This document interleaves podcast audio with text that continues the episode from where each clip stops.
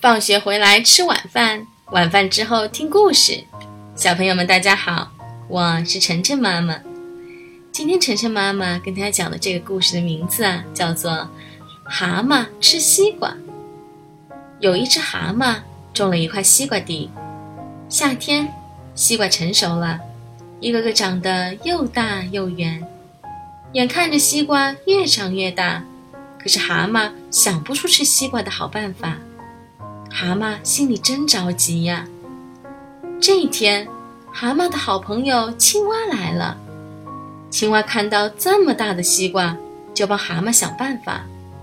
青蛙说：“我们用石头砸西瓜吧。”蛤蟆想了一下，不行，一砸西瓜就碎了。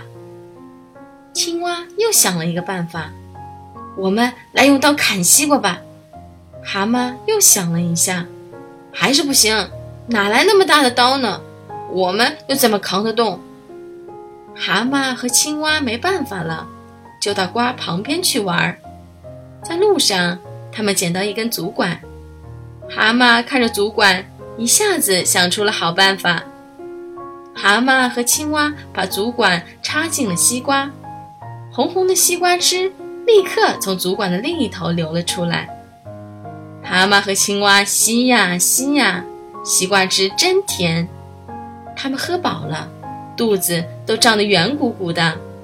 西瓜汁还在流，于是蛤蟆在主管上装了个水龙头，可以随时开关。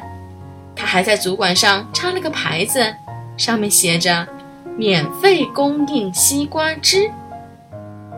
小动物们看见牌子都来了，他们排起了队。轮流喝西瓜汁，喝过西瓜汁的动物都说：“蛤蟆种的西瓜真甜。”小朋友们，这个故事里的蛤蟆是不是非常聪明啊？